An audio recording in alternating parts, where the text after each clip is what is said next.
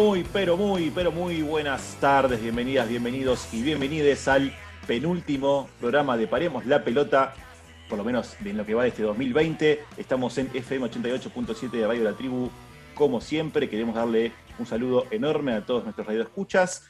Eh, estamos cerrando un año bastante difícil, bastante complicado, pero bueno, quizás hay buenas noticias antes del fin de año. Todo va encaminado este, hacia un si se quiere, un camino o una vía verde. No sé, no me quiero adelantar, no quiero spoilear. Vamos a ver qué pasa. Quiero saludar a mis amigas, a mis compañeros. Buenas tardes, la señorita Rocío Badesi. ¿Cómo le va? Hola, Mica, ¿cómo estás? Buenas tardes, compañeros. Un abrazo grande para toda la audiencia que nos escucha domingo a domingo. No voy a hablar de la ola verde, no digamos nada, metamos suspenso y buenas energías. Sí quiero hablar de nuestra audiencia, porque esta semana estuvimos recibiendo un montón de capturas de pantalla que nos escuchan a través de Spotify. Los que no pueden, por FM de la Tribu, los domingos que se les complica, van ahí a nuestro podcast. Así que agradezco un montón eh, que nos acompañen en este proyecto. Estoy muy feliz, muy contenta. Y bueno, eh, agradecerles, simplemente eso. Espectacular, la verdad que bueno, como decía antes, eh, el año fue difícil, pero es muy reconfortante y, y, nos da muchísima alegría saber que tenemos seguidores, saber que hay gente que nos escucha, que le gusta nuestro contenido, las cosas que hacemos, las cosas que decimos, o quizás no, les gusta, pero bueno, lo escuchan para, putearnos y para criticarnos, pero no importa, lo importante es que, es que escuchen lo que nosotros tenemos para comunicar, que, tanto nos gusta. Quiero saludar a mi amigo, el señor Leandro Pérez. Muy buenas tardes. ¿Qué tal amigos, amigas, amigas, Radio Escucha? Buenas tardes para todos. Muy contento, la verdad, cerrando este año nefasto en el que nos, eh, en el que hemos padecer un sinfín de pérdidas y de situaciones a las que no estamos eh, acostumbrados.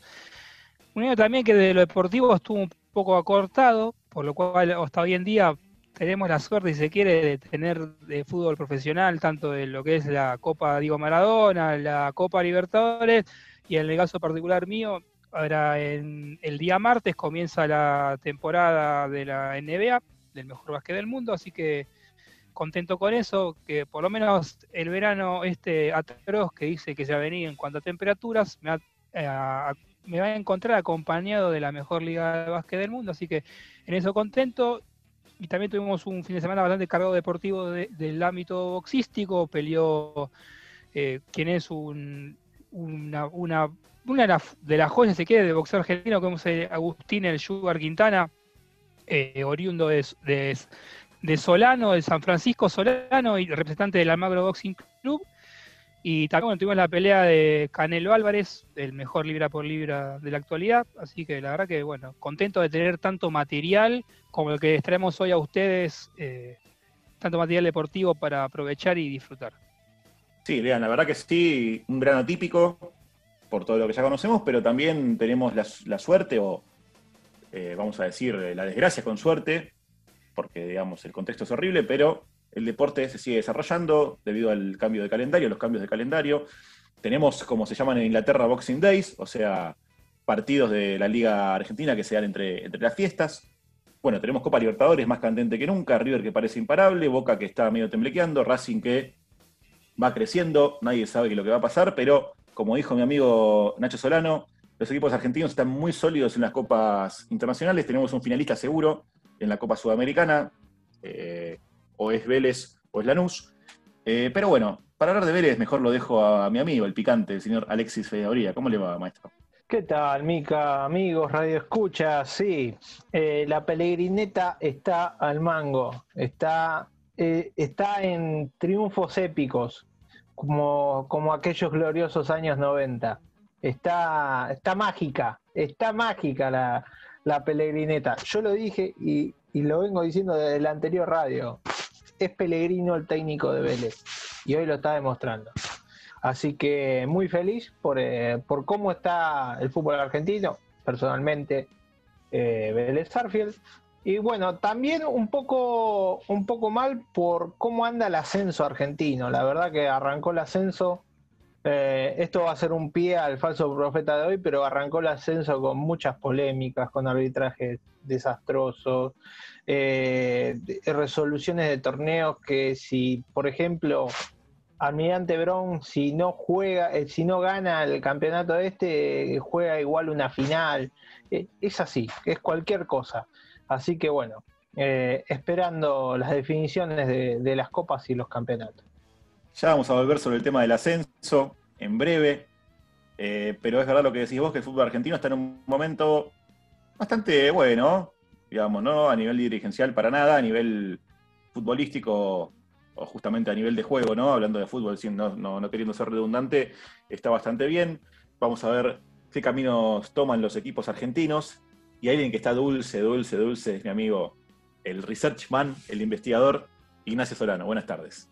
¿Cómo le va, compañeros, compañeras? A todos los que escuchan del otro lado, eh, sí, la verdad contento por la victoria de River en de semifinales, por haber terminado el año deportivo bastante satisfactorio, un año bastante particular de atrás 6, 7 meses de parate, creo que los equipos argentinos han demostrado que son, saben competir, juegan bien, que están a la altura, están a la altura de las competencias eh, tanto sudamericanas, libertadores. Y voy a aprovechar para destacar también eh, y felicitar a la radio, porque esta semana tuvimos la reunión y nos confirmaron que para partir del año que viene vamos a tener un estudio renovado, un bar renovado, así que contentos por esta casa que nos ha recibido, así que un abrazo grande para todos los que hacen radio, Radio La Tribu.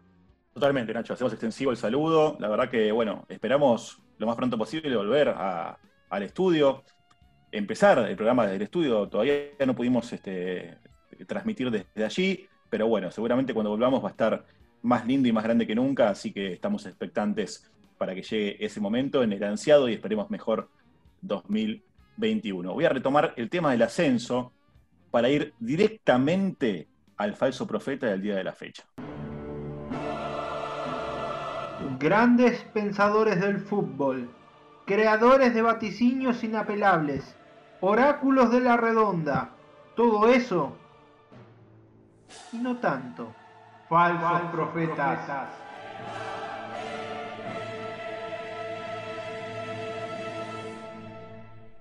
Bueno, vale, un amigo de la, de la sección, un amigo del rubro, se puede decir, ¿no? Eh, sí, Mica, es la primera vez que va a aparecer eh, creo que va a tener otras más, pero eh, a mí es, es, un técnico que genera, no sé, genera, a ver... Em, amores y odios. Amores, y, odios. sí, lo dijiste vos bien. Genera amores y odios, sentimientos cruzados, es de, es de, nuestro, es de nuestro paladar, el paladar más pragmático del fútbol Estamos hablando de Ricardo Daniel Caruso Lombardi. Eh, en Wikipedia, en Wikipedia le dicen San Caruso, dice, el apodo dice San Caruso. Miren, miren qué, qué apodo le pusieron. Eh, a algunos otros le dicen vende humo, pero bueno. Em, así que. Carumo le dicen también. Carumo, sí, le dicen Carumo, eh, Smoke, de, todo, pero yo, yo le digo San Caruso, pues salvó más de las que, de las que no salvó. Eh, corría el año 1995 y el señor Caruso Lombardi daba sus primeros pasos en Defensor de Belgrano, estaba jugando contra Deportivo Sportivo Italiano eh, en la primera B metropolitana y le, cobraron en contra y se enojó bastante y esto dijo. Pero bueno, ya lo de hoy creo que superó los límites lógicos. Eh, uno es un ser humano, se puede equivocar. Yo no puedo acotar más nada. Después creo que está en la conciencia de cada uno. Yo hoy no voy a poder dormir, a mis hijos no los voy a poder mirar, en mi casa no, quiero ni estar, el lunes no quiero entrenar, no quiero entrenar más, no quiero dirigir más. El referí se equivocó, el Laima se equivocó, y se equivocó. Y siempre seguimos con lo mismo. Por eso el fútbol argentino nunca va a progresar, muchachos. Y, bueno, Mica, como estamos cerca del fin de año, dejamos otro regalito más, año 2005, en cancha de Huracán. Lo que hizo este hombre hoy. Tranquilo, pero sos el conductor. sos el conductor. Que lo echen, por favor, te lo pido. Que lo echen, que no dirige nunca. ¿Saben por qué? Porque le hace daño le hace daño a mucha gente. Eh, antes de, citarlo al gran Tuzán, eh, Lea, ¿vos estuviste en la, cancha ese día? Sí, y no sabíamos a posteriori qué era el, inconveniente fisiológico que tenía Caruso mientras, mientras, daba esas declaraciones tan eh, memorables y que vos trajiste a colación, Estábamos ahí. Nacional B, desgraciadamente. Pero bueno, ascendió después Huracán, así que bienvenido sea. Y como dijo Tuzán, puede fallar. Eh, están esperando la respuesta de Ricardo Caruso Lombardi, sabiendo todos que hay una situación extraordinaria. ¿eh? Justo Belgrano lo va a buscar a Caruso, Caruso quiere dirigir en Belgrano.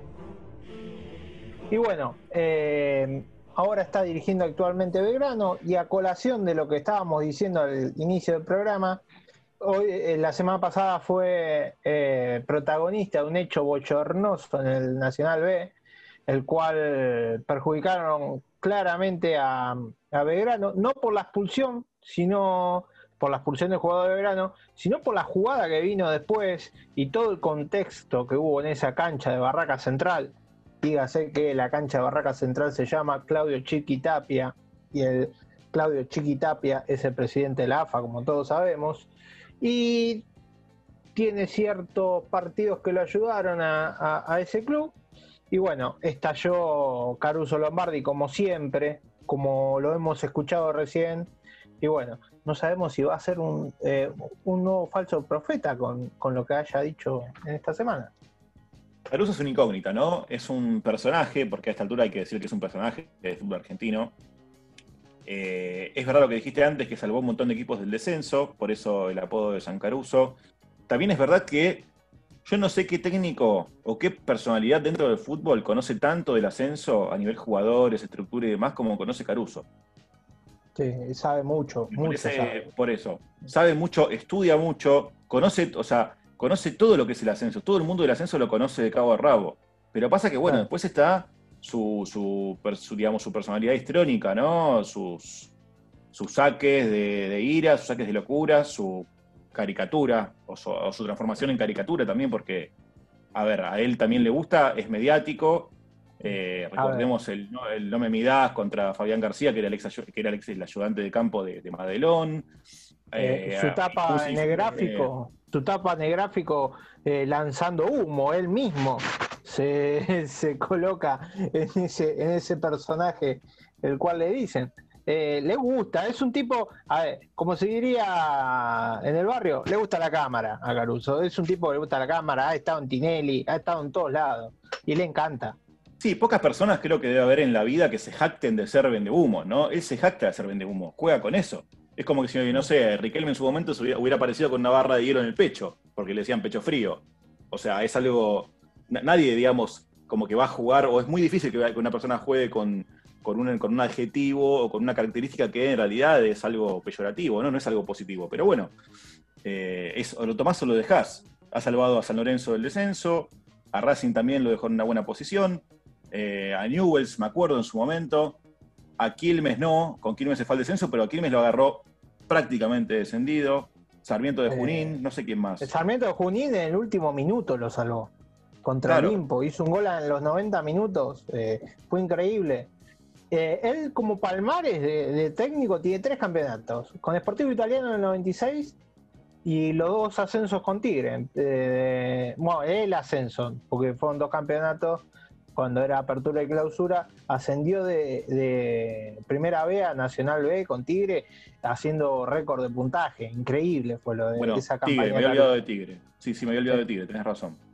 Con respecto a lo que pasó el otro día, eh, a mí me parece que el ahínco del, del, enojo que tenía Caruso, más allá de lo, de lo puntualmente sucedía en el partido, Caruso puede ser un vendehubo, puede ser un personaje, como estamos diciendo, pero también eh, Caruso es alguien que se le, digámoslo de una manera, se le para de manos a los máximos referentes del fútbol profesional.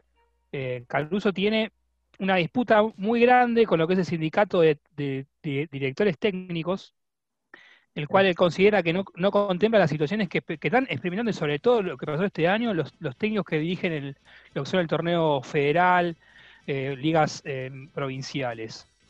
Eh, me parece que es algo que no se destaca de Caruso, y que está bueno porque si algo que no tiene el, fútbol que maneja Claudio Tapia, que, tuvo la osadía y el ego gigante como lo tuvo en su, en su momento Julio Humberto Coronel, de, ponerse el nombre de la cancha del club del cual es hincha, que también podemos eh, discutir la cantidad de ascensos que tuvo Barraca Central en los últimos años desde que Claudio Tapia es presidente de AFA, ¿no?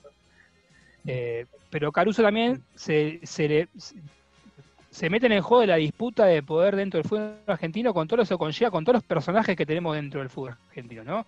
Claudio Tapia, Marcelo Tinelli. Entonces él sale a disputar un espacio que podemos discutir las maneras, el cómo, pero que, la, lucha, que esa disputa que había que entablarla en algún momento, eh, no, no, queda ninguna duda, y Caruso vino a llenar ese espacio. Así que por lo menos eh, eh, esa, esa veña se la podemos dar, o ese lujito se lo podemos dar, que, y yo no, no, coincido tanto con Ale porque yo lo tuve, yo lo padecí en Huracán a Caruso Lombardi, pero digamos, lo que son los clubes de tercera línea, clubes que, que, que ascienden exclusivamente a pelear, y es el técnico indicado porque con dos mangos te arma un equipo que por lo menos no se va a comer cuatro goles cuando visite la bombonera y también es, algo súper destacable. Eh, iba a lo que decía Lea, eh, eh, hay una famosa pelea de Caruso en la televisión con Ñeco, que es el actual capo, podría decirse, jefe del, sindicato de técnico que nunca aparece, apareció aquella vez para las cámaras y después nunca más. y después una perlita. Caruso Lombardi llega a primera, a ser técnico de primera en Argentino Junior del 2006, gracias a Diego Armando Maradona, que lo recomendó para ser técnico de Argentino Junior. Así que eh, Caruso siempre lo recuerda al Diego, a, Maradona, por, eh, por esa mano que le dio para entrar al fútbol grande de la Argentina. quería tomar un par de cositas. Eh, comparto gran parte de lo que han dicho, solo discrepo en un par. Si bien en los hechos salvó a San Lorenzo, este campeonato San Lorenzo lo salvó el Club Banfield, que una temporada estrepitosa, se fue al censo directo y le permitió a San Lorenzo jugar la promoción que después le ganó a Instituto, si mal no me acuerdo, si mal no recuerdo.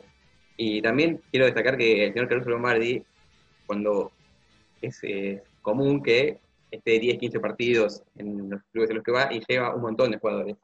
Y esto no, me parece algo para destacar, porque llega, tiene el plantel de jugadores, los jugadores se quedan porque él se va, también eh, le pide plata, o hay rumores de que a muchos jugadores le ha pedido plata para ponerlos. O sea, yo comparto eso que es conocer el ascenso a 100%, eso creo que ninguno como él, ha promovido el Pichi Mercier a Primera División, que después a la posterior y una de las glorias de Argentino Junior, pero bueno, también quería destacar ese, esa faceta de Caruso. Sí, Nacho, tenés razón. Lo iba a mencionar, el tema de, los rumores acerca de, que le pide plata a los jugadores para ponerlos.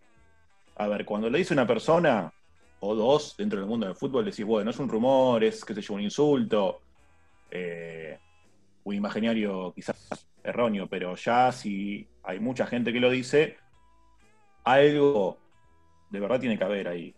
O sea, aunque sea en algún momento, hizo alguna tramoya y recibió plata no sé, para ponerlo, para recomendarlo, para lo que sea. Y después yo tengo una, digamos, una información.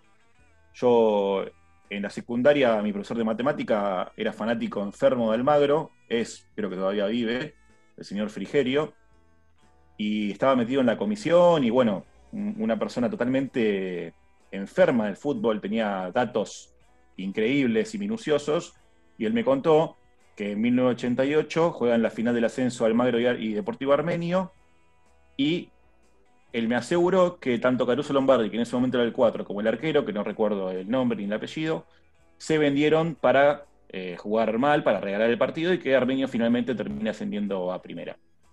Eh, lo contaron hace poco en la tele, eso, lo de Almagro. Eh, a mí me lo dijo... A mí me lo dijo una persona que de mucha confianza, más que nada, primero porque era una persona pero totalmente arraigada al fútbol, eh, fanática y, minuciosa y detallista. Era profesor de matemática y, nos, daba problemas con los. Nos, hacía problemas con las estadísticas del el Racing eh, heptacampeón de, principios del siglo XX, a ese nivel, digamos, ¿no? Y el tipo me aseguró, me aseguró, me dijo, Caruso Lombardi se vendió y lo compró Armenio para que vaya para atrás en la final del 88.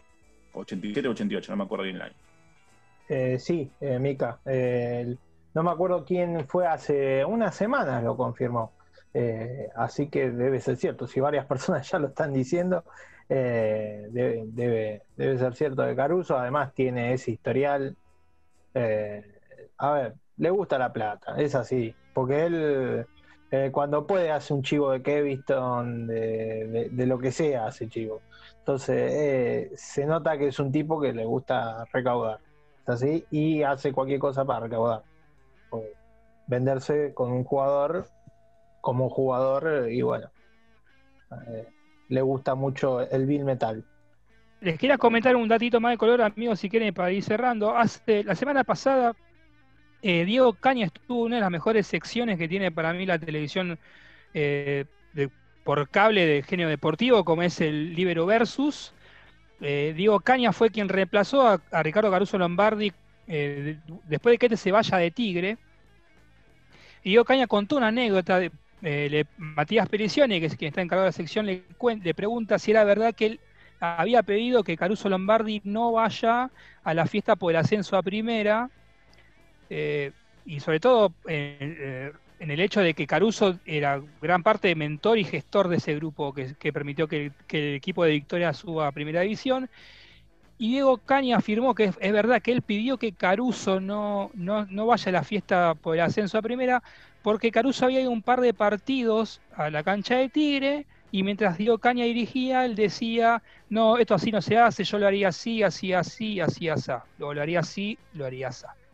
Que también está bueno porque eh, muestra algo que nosotros siempre queremos destacar, que son las luces y sombras que tienen todos nuestros protagonistas, ¿no? Como, si, como le destacamos aspectos positivos de los que mencionamos anteriormente, también tienen estas cositas particulares Caruso que no lo hacen tan bien visto dentro del fútbol argentino y me acordaba mucho de lo que decía Nacho, lo de Argentinos Juniors, porque si yo no mal recuerdo, el primer caso que tiene Caruso de, este, de estas denuncias por pedido de comas para jugar, la hizo Diego Scotti jugando en Argentinos Juniors.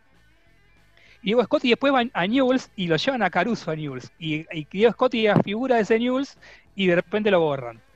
Así que bueno, nada, cosas que, de- que deja este hermoso fútbol argentino. Sí, claro, con Xavi pasó lo mismo, también referente de Newell's y se peleó fuerte y lo que decís vos respecto a, la crítica de un técnico que, que lo sucedió a él, pasó lo mismo en, San Lorenzo, cuando fue cuando fueron Madelón y, y Fabián García. En realidad, no lo eh, o sea, Caruso sucede a ellos y empezó a hablar mal de, de la dupla técnica y bueno, así después le fue, ¿no? Eh, lo fue a buscar a la puerta del, canal, bueno, todo lo que ya saben, todo el, el- el show mediático ese que ya ustedes deben recordar. Lo que sí sabemos es que si hablamos de Caruso, sabemos que hablamos siempre, siempre de lo mismo.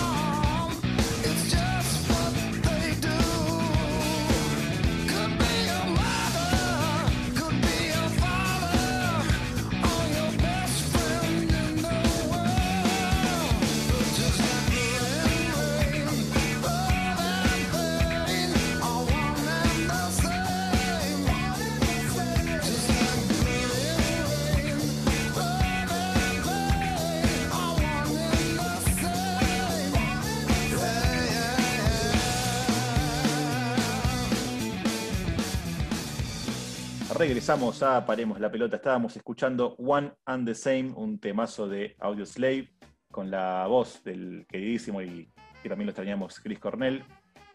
Eh, le queremos dejar antes que nada nuestras redes para que se comuniquen, para que nos sugieran, comenten, nos digan lo que ustedes tengan ganas. Las redes son las siguientes. Nachito, Nos pueden seguir en Paremos que bajo la pelota en Instagram, Paremos la pelota OK en Facebook, Paremos en Twitter y también, como dijo Rob al principio del programa, nos pueden escuchar nuestros programas anteriores en Spotify, en nuestro podcast con el nombre del programa Paremos la pelota.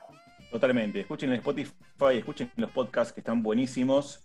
Eh, y si tienen alguna duda de cómo están, pregúntenle a la gente que acaba de mencionar Rodo, que, que mencionó recién o antes Rodo, que bueno, a ellos evidentemente les gusta mucho nuestro programa. Vamos directamente al infierno. El infierno va a estar encantador esta noche, como diría un famoso cantante y frontman del rock nacional.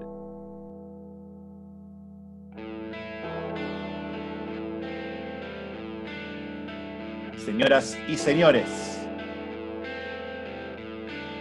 bienvenidas, bienvenidos, bienvenides a FM 88.7 Radio La Tribu. Bienvenidas, bienvenidos y bienvenides a Paremos la Pelota. Bienvenidas, bienvenidos, bienvenides a Rebeldes con Causa.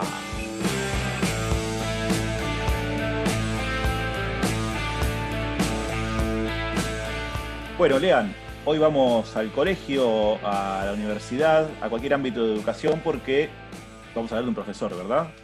Estamos hablando de un profesor, un profesor la si se quiere, una persona que en base al, laburo, en base a capacitación, en base a estar muchos años también en, la sombra de muchos personajes del, fútbol profesional, eh, pudo conseguir eh, lo que la mayoría de quienes aman al fútbol, sin distinción de género, anhelan, que es ser campeón del mundo con la selección nacional. Y yo a la, a la sección del día de hoy la nombré Redención, porque después de 24 años nos invitó a soñar, nos dio la posibilidad de anhelar, de hacernos sentir en la cúspide del fútbol, de estar disputando el partido que todos, todos queremos jugar para conseguir el máximo logro deportivo para el argentino amante del fútbol como es ser campeón del mundo. No contento con esto, además, también nos invitó a soñar que la construcción de un mundo más equitativo y justo es posible. Esto que acabo de mencionar y otras cosas más que les vamos a mencionar en un ratito es lo que hacen de Alejandro Sabela, nuestro rebelde con causa. Pachorra nació en el Sanatorio Anchorena de, la Ciudad Autónoma de Buenos Aires un 5 de febrero de 1954. Era hijo de una docente y de unos personajes más conocidos dentro de GEBA, que es el Club Gimnasia Grima de Buenos Aires, un club histórico de la capital de nuestro país.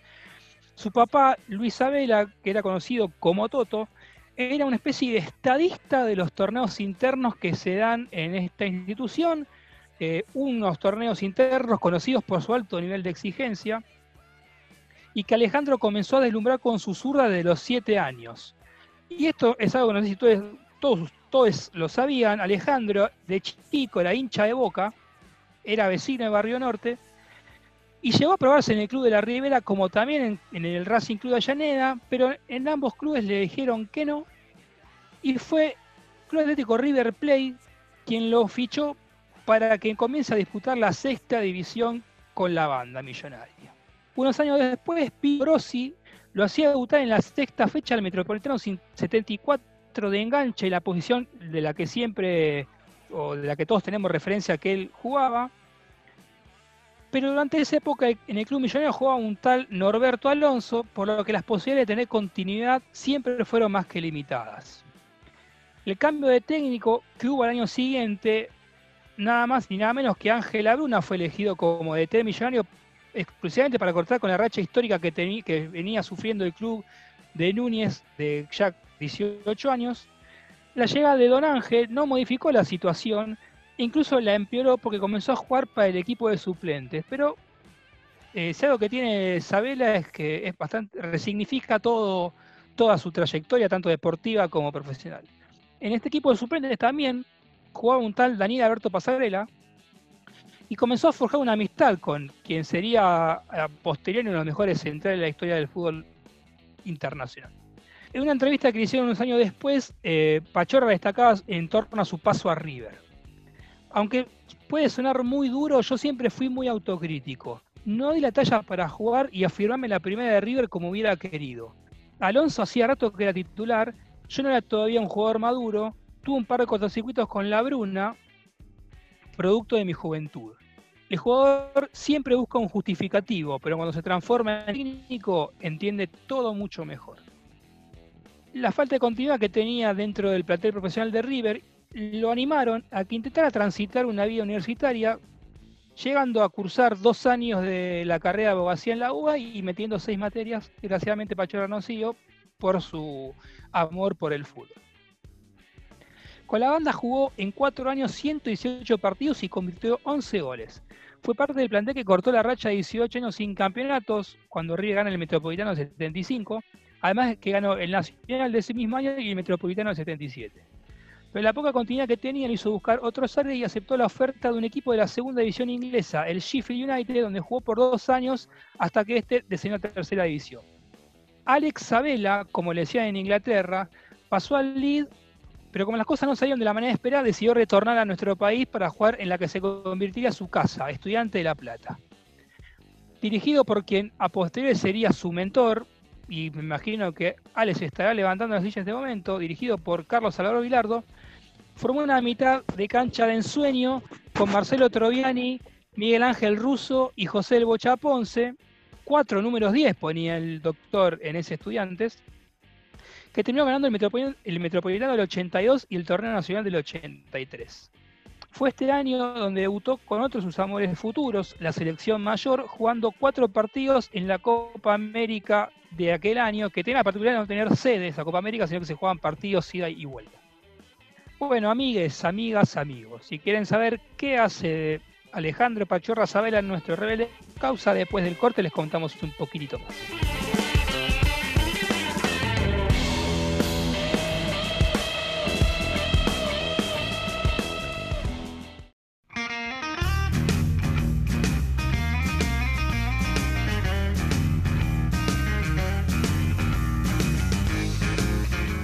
Estamos de vuelta en Paremos la pelota. Bueno, Lean, comentame, ¿qué es lo que hace de Pachorra Sabela un verdadero rebelde con causa? Todavía nos queda un poco más, porque si bien lo, que hace a Pachorra en Rebelde con Causa, más allá de lo que vamos a mencionar en un momento, también es, una larga trayectoria deportiva que tiene casi 25 años de profesionalismo. Eh, en un breve préstamo por el fútbol brasilero, puntualmente jugó en el gremio donde fue dirigido por Valdir Espinosa, que también se convirtió en unos, los que lo marcarían a fuego y del cual tomó una frase que hizo suya y que la usó hasta su último partido. Que Valdir Espinosa le dijo cuando jugaba en gremio, le, le hizo mención a que el fútbol es una lucha por los espacios y el que mejor y más rápido los ocupa gana. Es algo que después quien quiere analizar un poco de lo que es la estrategia de Pachorra, sobre todo en el Mundial y sobre todo lo que son los mano a mano, desde Suiza en adelante, se dará cuenta que lo, lo, hacía valer. En el club de Porto Alegre ganó el campeonato Gabullo del 85 y el 86 y volvió a estudiantes que no, decidieron no renovar el contrato, por lo que tuvo que dar un paso breve por Ferrocarril Oeste y terminó su carrera jugando en el Irapuato mexicano en el año 90 a la edad de 35 años. La amistad con Pasarela fue clave una vez retirado, y eso, volviendo a hacer mención de lo que fue esa relación que forjó Sabela con Pasarela en ese equipo de suplentes que no jugaba cuando lo dirigía Pipo Rossi y después La Bruna. Fue Pasarela, su amigo, a quien fue a pedirle trabajo una vez retirado, y Pasarela lo convirtió en entrenador de la Reserva Millonaria en el primer paso que tuvo el Kaiser como DT de River. En el 94 lo sumó como ayudante en la selección y de ahí lo mantuvo hasta que decidió postularse a presidente de River. Recordemos que Pasarela le dirigió entre otros al Parma, al Corintia, a la selección uruguaya de fútbol. Eh, todo ese, eh, eh, antecedente tenía Sabela ya una, antes de ser técnico él de un plantel profesional. Pachorra destacó más de una vez que si Pasarela no lo hubiera no hubiera tomado esa determinación de ser presidente de River y seguía su carrera como entrenador, él jamás se habría independizado. Por suerte, decimos nosotros, esto no pasó. En el 2009 la dirigencia de estudiantes le ofreció el cargo de ET, el cual aceptó inmediatamente. Era su oportunidad de salir de las sombras de aquellos que lo rodeaban, como Alonso Pasarela, por lo cual no iba a dejar nada liberado al azar. No solamente estaba destinado a conseguir logro deportivo, sino que gracias al espíritu docente de su mamá y de su segunda esposa, se consolidó como uno de los mejores formadores de futbolistas en nuestro país. Así formó un grupo de personas que lograron unas hazañas más importantes de fútbol argentino, como fueron la Copa Libertadores que ganó Estudiantes en el 2009, el Torneo Apertura del 2010, y para mí lo que fue el partido que disputó con el mejor Barcelona de la historia en ese Mundial de Clubes del 2009. Esta performance en Estudiantes le valieron la chance de dirigir nada más y nada menos que la selección argentina de mayores. Y el paso por la Casa Madre Fútbol Argentino es más que conocido no solo Argentina ganó esas eliminatorias con holgura después de, un, de unos pasos eh, malísimos, podríamos decir, como lo que, lo que estuvo el Chicho Batista eh, al mando de la mayor, sino que, bueno, además de ganar las eliminatorias rumbo a Brasil 2014, Sabela logró que Lionel Messi tuviera un desempeño similar con la Vicente como el que tenía con el Barcelona. De esta manera comenzó a sembrar una, semilla de esperanza en todos nosotros, eh, ya que la selección de Isabela nos iluminó la vida, pues algo que yo entiendo, durante ese junio de 2014 en el que nos invitó a soñar la posibilidad de obtener la tercera estrella para nuestro fútbol nacional. Un mes sin diálogo para pasar la primera rueda y la, la sabiduría táctica de Isabela para ganar los mano a mano puso a la selección en una final del mundo después de 24 años. El final es sabido, es triste, sí, pero por lo menos pudimos ver a los nuestros jugando de igual igual y teniendo mucha chance de ganar a quien era el mejor equipo de ese torneo. Los de manejos que reinaban en AFA lo desencantaron tanto que ya tenía la idea de no continuar en el cargo durante el curso del Mundial de Brasil.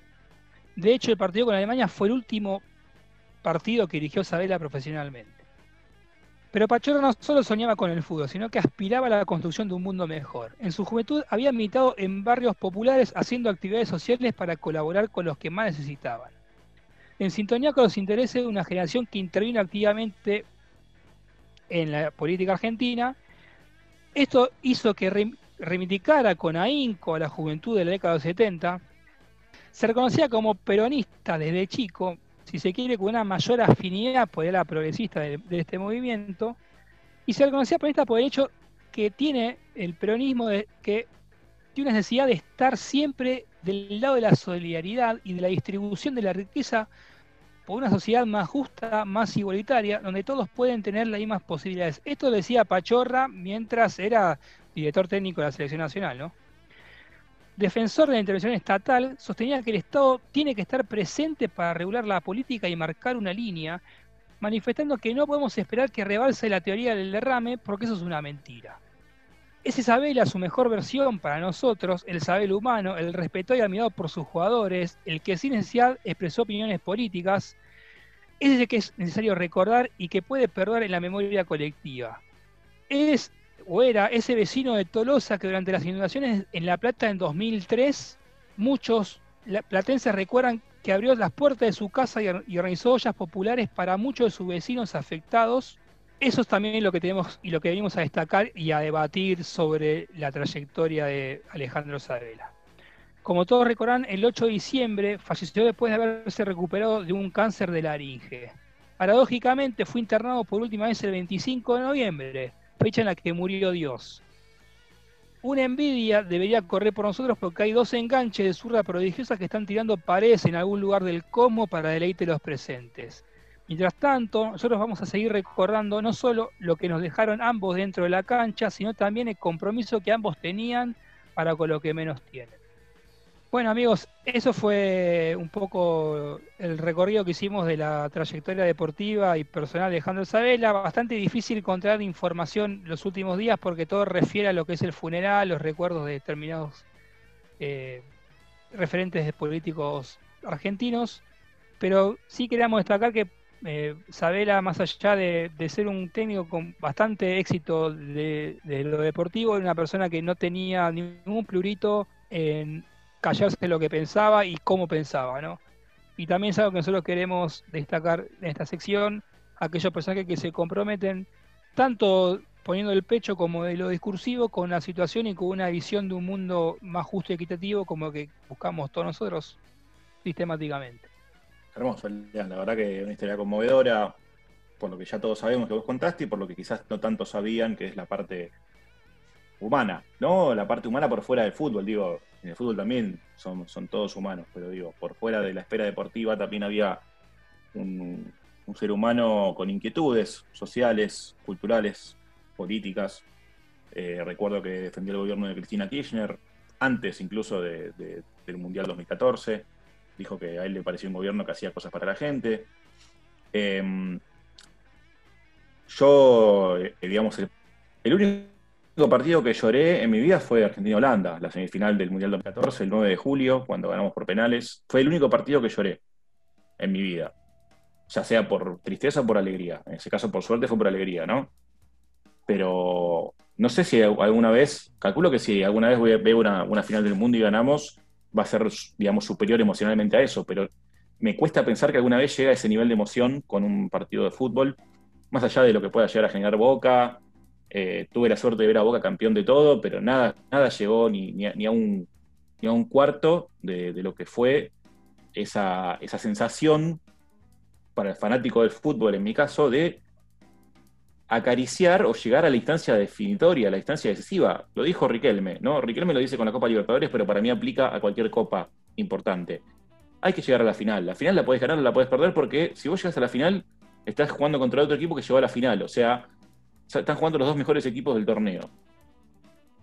Entonces, si llegaste a la final, ya el hecho de disputar, de tener la posibilidad de pisar el escalafón más alto y quedarte ahí, eso ya es mucho más que meritorio. Sobre todo si estamos hablando del máximo trofeo a nivel futbolístico, ¿no? A nivel fútbol masculino, eh, la Copa del Mundo es el máximo trofeo. No, no, no, está 28 escalones arriba de cualquier Champions League, Libertadores, llámese como se llame. Entonces, bueno, eh, acariciar la gloria de esa forma fue algo, una sensación única. Y bueno, después del golpe, de- después del golpe que significó la, muerte de, Maradona, del Diego, a las dos semanas que, que se vaya Pachorra Sabela, fue como, bueno, está bien, listo. Al 2020 no le gusta el fútbol, lo odia, no le gusta el ser humano, ¿no? Pero bueno, en general, pero tampoco le gusta el fútbol en particular porque las pérdidas han sido, este, eh, qué sé yo, han sido terribles. No, me, me- me- me faltan los adjetivos para definirlas. Pero bueno, el eterno recuerdo para, para el gran profesor. Adhiero que al 2020 no le gusta el fútbol, ya veníamos súper golpeados con lo de Diego, ahora pasó esto, como que no nos deja ni dar un respiro. Y hay un montón de cosas para decir de Isabela, pero algunas que, que siento que, que más me, me tocan y me sensibilizan. En primer lugar, la final, obviamente, del 2014. Creo que es una experiencia que de verdad no pensaba vivir. Yo tenía mucho miedo de, nunca ver a Argentina en la final, como ahora tengo miedo de que, no sé, nunca volvamos a esa situación o a ganarlo, es como un fantasma. Me, pasaba con la Copa Davis, eh, algo similar.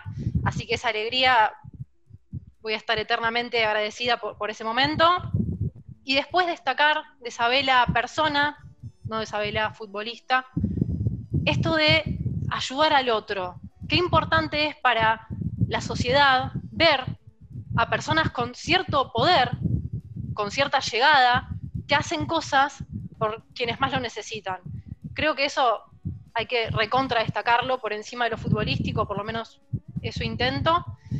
Y, quedarnos con, con los buenos recuerdos, como siempre, como hablamos de, del Diego también.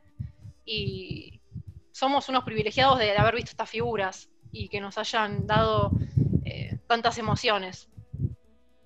Sí, comparto lo que dijeron. Eh, quería destacar que jun- junto a Osvaldo Artiles fue uno de los pioneros en, argentinos en ir poblando la, Premier League. Tuvo la particularidad de que fue al Sheffield después fue al Leeds, que fueron los clásicos rivales, y creo que también es una persona que trasciende todo tipo de camisetas. Eh, Alejandro Sabela es un querido por hinchas estudiantes, gimnasia, de River, de Boca, de San Lorenzo, Huracán, o sea, es, una, un docente con todas las letras, adentro, fuera de la cancha, es una persona que a mí personalmente me llega me- cuando, cuando escucho discursos de él, tanto explicando el sentido de pertenencia que marcaban para con sus equipos, diciendo, parafraseando a la patria es el otro, el equipo es el otro, bueno, ese, sentido que le- hacía sentir a los jugadores, es una- algo los, mar- los marcó, lo marcó Alejandro, creo que es un, docente, y recomiendo siempre, se lo, lo recomiendo a ustedes, se lo recomiendo a la audiencia, hay un video de 10 minutos que le explica cómo, le, cómo, preparó, cómo preparó el partido contra el Barcelona, cómo lo jugó, diciéndole que para volver a jugar ese partido tenía que prepararse seis meses para volver a jugarlo. Y así todo estuvo a nada de. Estuvimos a nada de salir campeón del mundo, estuvo a nada de ganarle al mejor Barcelona de todos los tiempos. O sea que adentro de la cancha y afuera de la cancha es un, crack, un genio. Bueno, eh, yo adhiero a todo lo que dijeron. La verdad que Pachorra eh, podría decirse que es un, campeón sin título en la selección, porque la verdad que dejó, eh, nos dejó un, gran legado, un, hermoso mundial, un hermoso mes en nuestra vida, porque fue así, pues fue un hermoso mes el que nos regaló y lamentablemente no siguió en la selección, estuvo para una eliminatoria mundial, ni siquiera lo pudimos disfrutar otra Copa América, pero bueno, eh, creo que el mejor homenaje que se le puede hacer es, seguir con sus valores, seguir con su pensamiento y, y, recordarlo siempre, como hoy lo estamos recordando. La verdad que, que, Pachorra para mí fue un grande del fútbol argentino. Eh, capaz que se destacó más de técnico, obviamente, pero la verdad que es un, es un grande del fútbol argentino. Sí, totalmente. Eh, bueno, voy a rescatar también lo que dijo Nacho respecto a que casi sale campeón del mundo, como, también como director técnico de un club de fútbol, en este caso de estudiantes, y contra el mejor eh, Barcelona de la historia para muchos, es algo muy, muy valorable. Aquel equipo que salió campeón de todo, que tuvo el, sexteto en, en 2009, en 2008-2009. Y voy a rescatar también lo que, lo que dicen ustedes, lo que dijo Vale recién, del campeón sin título, ¿no? Y en un fútbol tan exitista como el de hoy, que se reconozca la figura de Isabela es un triunfo también.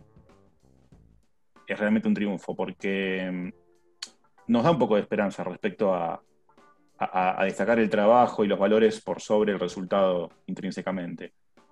Lamentablemente Isabela perdió la final del mundo, fue una decepción tremenda, fue uno de los golpes más dolorosos que, que hemos vivido todos, todos quienes somos adeptos al, fútbol, ¿no?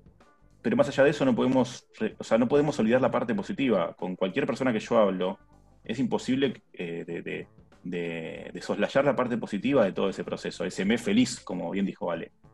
Porque fue un mes feliz, fue la esperanza, la alegría, la euforia a flor de piel. Eh, y como digamos que fue llegar a una cúspide de la cual Argentina no, paró de caer. No paró de caer eh, en picada. Eh, y respecto al Sabela humano, de lo que hablábamos antes, al Sabela militante, la otra vez estaba leyendo una nota en página 12 sobre su figura, sobre su vida, y me puse a leer los comentarios, ¿no? De, de quienes, de los lectores, ¿no? De, los colaboradores de página 12 y los lectores.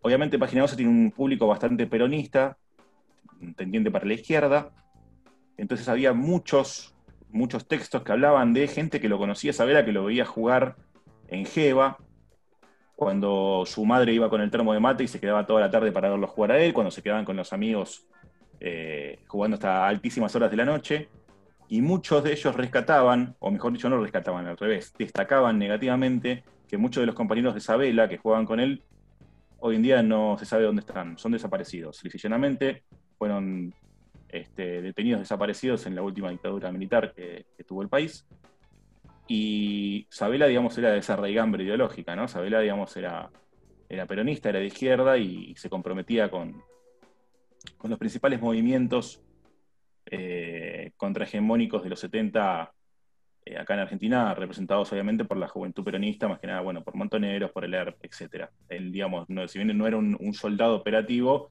eh, tenía muchas amistades y, estaba en los grupos afines a estas organizaciones, ¿no? Entonces, eh, es una persona realmente comprometida, no era nada más un discurso.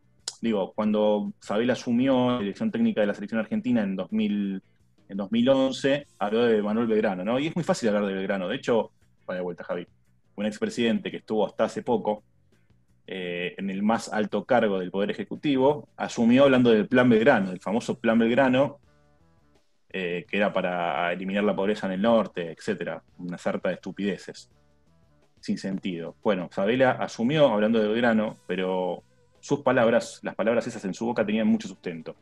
Y eso me parece que es lo importante y por eso lo queremos destacar eh, hoy entre, entre otras tantas cosas. ¿no?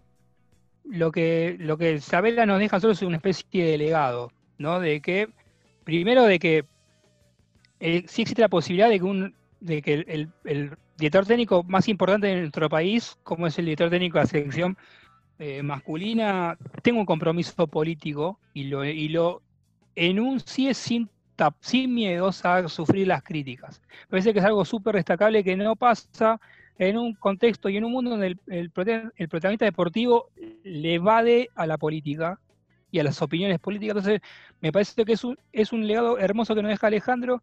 Y yo cuando pienso en Sabela, pienso, o hago esta especie de, comparación que tienen nuestras generaciones anteriores con, con Bilardo, con Menotti, ¿no? Que son generaciones que se sienten muy referenciadas con esos dos directores técnicos. Yo creo que nuestra generación, la generación es un poquito más joven que nosotros, se van a sentir interpelados por lo que hizo Alejandro Sabela, sobre todo porque lo que venía diciendo Rock, no sabemos cuándo Argentina va a volver a ser finalista del mundo. Entonces, eso agiganta muchísimo más lo que hizo Alejandro Sabela, que la verdad que cuando fue elegido había sido campeón, eh, campeón de América, pero no tenía el, el, el legajo que tenían otros candidatos que, que, le hicieron o que disputaron esa posición con él. Y Alejandro vino con una mano atrás y una atrás adelante y nos es lo que lo que mencionaba usted, lo que mencionamos nosotros de la sección, nos hizo, nos invitó a soñar, nos invitó a, a pensar que nosotros podíamos volver a ser campeones del mundo con lo que eso representa para la Argentina, ¿no? Y algo que me parece que es clave dentro de lo que es la trayectoria de Alejandro de Isabela es la etapa o su carácter de como formador, no de jugadores, sino de seres humanos. Que es algo por lo que Mascherano y también Leo Messi lo destacaron mucho. Y son personajes que se van a extrañar y que desgraciadamente no abundan. Así que siempre en la memoria pachorra nuestra. Absolutamente. Sí, lo que dijiste vos respecto a, a sus declaraciones, obviamente consolida esta cuestión del compromiso, ¿no? El compromiso para con él mismo y para con los demás. Eh, sí, más que decir, te vamos a extrañar muchísimo, Pachorra. Espero que estés en un lugar mejor o, bueno, que estés en paz. Lo que dejaste acá, la huella que dejaste, la huella que dejaste acá es imborrable. Y todos sabemos que cuando fue con vos, cuando fue con vos, sentimos algo irreal. Recordando tu expresión, vuelvo a desear esas noches de calor, llenas de ansiedad,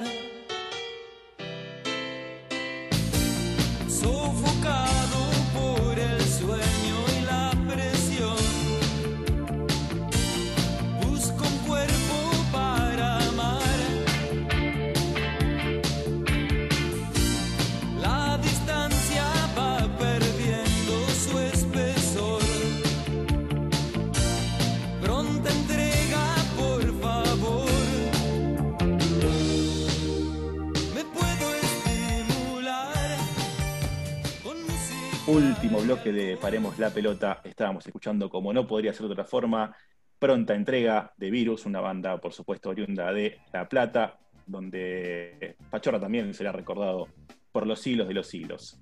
En este siglo, en este momento, y en esta hora, y en este minuto, todas las novedades las tiene Rocío Badesi. Cerramos el domingo con mucha actualidad y les cuento que la mayoría de los japoneses no quiere que haya Juegos Olímpicos, según lo reveló la encuesta formulada por la cadena pública NHK, dada a conocer el martes pasado. La misma arrojó que solo un 27% apoya la celebración de la cita en Tokio, mientras que el resto desea posponerla nuevamente o directamente cancelarla a causa de la pandemia. No obstante, los organizadores del evento y los funcionarios japoneses descartaron cualquier posibilidad de un nuevo aplazamiento de los Juegos Olímpicos, los primeros en la historia que se postergan en tiempos de paz. De acuerdo con lo previsto, los Juegos Olímpicos de Tokio tendrán lugar desde el 23 de julio del año próximo hasta el 8 de agosto, mientras que los Paralímpicos tienen fecha del 24 de agosto al 5 de septiembre de 2021. Y nos vamos nadando, nadando porque la selección argentina, argentina tuvo una exitosa vuelta a la competencia en natación. El certamen, válido como campeonato brasileño absoluto 2020, se llevó a cabo en la piscina descubierta del Club Vasco de Gama en Río de Janeiro y pudo ser posible al contar con medidas especiales de protocolo sanitario, entre las que sobresale la obligatoriedad de un test negativo 72 horas antes de viajar y un cupo máximo de 350 nadadores para toda la competencia. La presencia femenina dio que hablar, tal es el caso de la joven figura de 20 años, Delfina Pignatiello, que se destacó con creces, aún así cuando su última competencia había sido en diciembre del 2019. Ya clasificada a Tokio 2021, reafirmó todo su potencial para obtener la medalla dorada, conquistando el primer lugar en 800 metros libres, registrando un tiempo de 8 minutos 37 segundos 87 centésimas. La otra medalla dorada para la selección llegó en manos de la nadadora Julia Sebastián, quien fue la única que se mantuvo en actividad y viene de ser protagonista, alcanzando muchos récords en la Liga Internacional de Natación en Budapest, compitiendo para la franquicia de Los Ángeles Carren. La santafesina logró el primer lugar en los 100 metros pecho. La tercera medalla para la delegación argentina fue de bronce y la obtuvo la cordobesa Macarena Ceballos, oriunda de Río Cuarto, que marcó un minuto 9 segundos 36 centésimas en el tiempo para llegar en la tercera posición en la final de los 100 metros de pecho. La cuarta medalla albiceleste fue de plata, en consecuencia de la notable actuación de Andrea Berrino, también cordobesa de 26 años, quien alcanzó el segundo lugar en 50 metros libres. Y cierro con tenis, el calendario 2021, los cambios más importantes hasta el momento. La ATP oficializó, aunque sujeto a modificaciones, ojo con esto, cómo y dónde empezará la temporada 2021. Se conocieron varios de los cambios dispuestos que afectan sobre todo al primer Grand Slam de la temporada y al Tour Sudamericano de canchas lentas, que incluye dos torneos en nuestro país. En principio, el año tenístico comenzará el 4 de enero próximo, con el torneo de Delray Beach, el certamen que se juega en Florida, Estados Unidos. Luego, la clasificación para el primer Slam del año se realizaría en Dubái a partir del 8 de enero. Y los que pasen la quali deberán luego viajar a Australia y someterse al aislamiento social preventivo, antes de comenzar, obviamente, a entrenarse. El Australian Open arrancaría exactamente un mes después, es decir, el 8 de febrero. Tras la disputa del abierto australiano, el circuito inaugurará la gira sudamericana con el Córdoba Open a partir del 22 de febrero. El Argentina Open se jugará en Buenos Aires desde el 1 de marzo y desde el 15 el calendario prevé la competencia del ATP de Acapulco. Hay varios torneos importantes que no están incluidos, por el momento han sido postergados o cancelados, entre ellos el Master 1000 de Indian Wells, el ATP 500 de Río de Janeiro y los torneos de Pion, que es el ex Chennai y Oakland. Después, algo importante para los fanáticos del tenis, confirmada la participación de Rafael Nadal en el primer Grand Slam de la temporada y Federer está en duda porque aún no terminó de recuperarse de la rodilla operada, así que sus prioridades van a ser Wimbledon, Juegos Olímpicos y US Open. Y por último, quiero mencionar que el Estadio Único de La Plata va a pasar a llamarse Diego Armando Maradona y una de las tribunas Alejandro Sabela.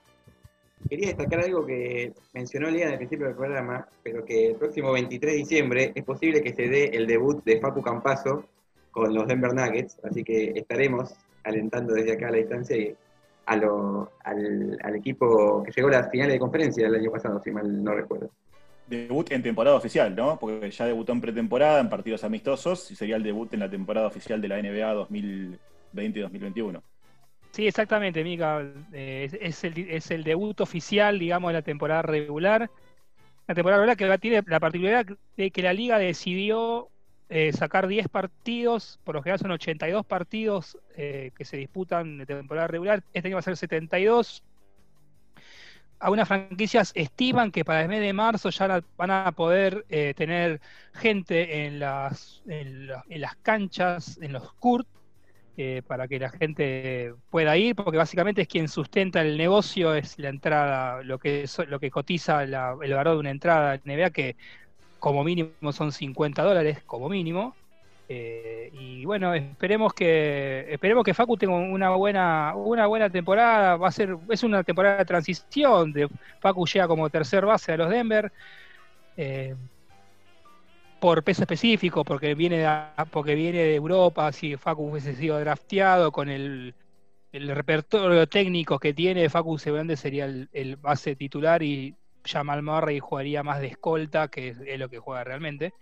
Pero bueno, Facu va a ser una temporada de transición y esperemos que, que Malón le dé la, la confianza que dice en, en su discurso que, que tiene sobre el, el, juego de Facu, que, que no lo sepa, Facu era el mejor base de Europa por escándalo, antes ya era la mejor liga de básquet del mundo, pero bueno, cuando ya sale la NBA es un mundo diferente y hay que par derecho de piso, como sepa, desgraciadamente, en todos lados. Totalmente. Bueno, recordemos que hasta le pusieron un apodo ya, le dicen Spider-Man porque está en todos lados, ¿no? Campazo, por lo menos eh, a nivel humano ya se ganó la simpatía de, de, todo su equipo. Vamos llegando al final de este programa, le deseamos un maravilloso domingo, ya vamos llegando a fin de año. Recuerden esta semana, el miércoles, el 23 de diciembre, justamente un día antes de Nochebuena, eh, se define la última, el último pase a la semifinal de la Copa Libertadores, Boca Racing en cancha de Boca espera el Santos. Por la otra llave esperan también River y Palmeiras, que se van a enfrentar recién en enero. Vamos a ver si Boca pasa este 2020 nefasto o queda en el camino, que no sería nada raro teniendo en cuenta el nivel de juego que viene demostrando. Pero bueno, eso lo dirá el tiempo y el fútbol. Esto fue, es y será Paremos la pelota. Mi nombre es Micael Rico y como ustedes saben, la pelota a veces hay que pararla, pero siempre, siempre sigue rodando. Muy, pero muy buenas tardes.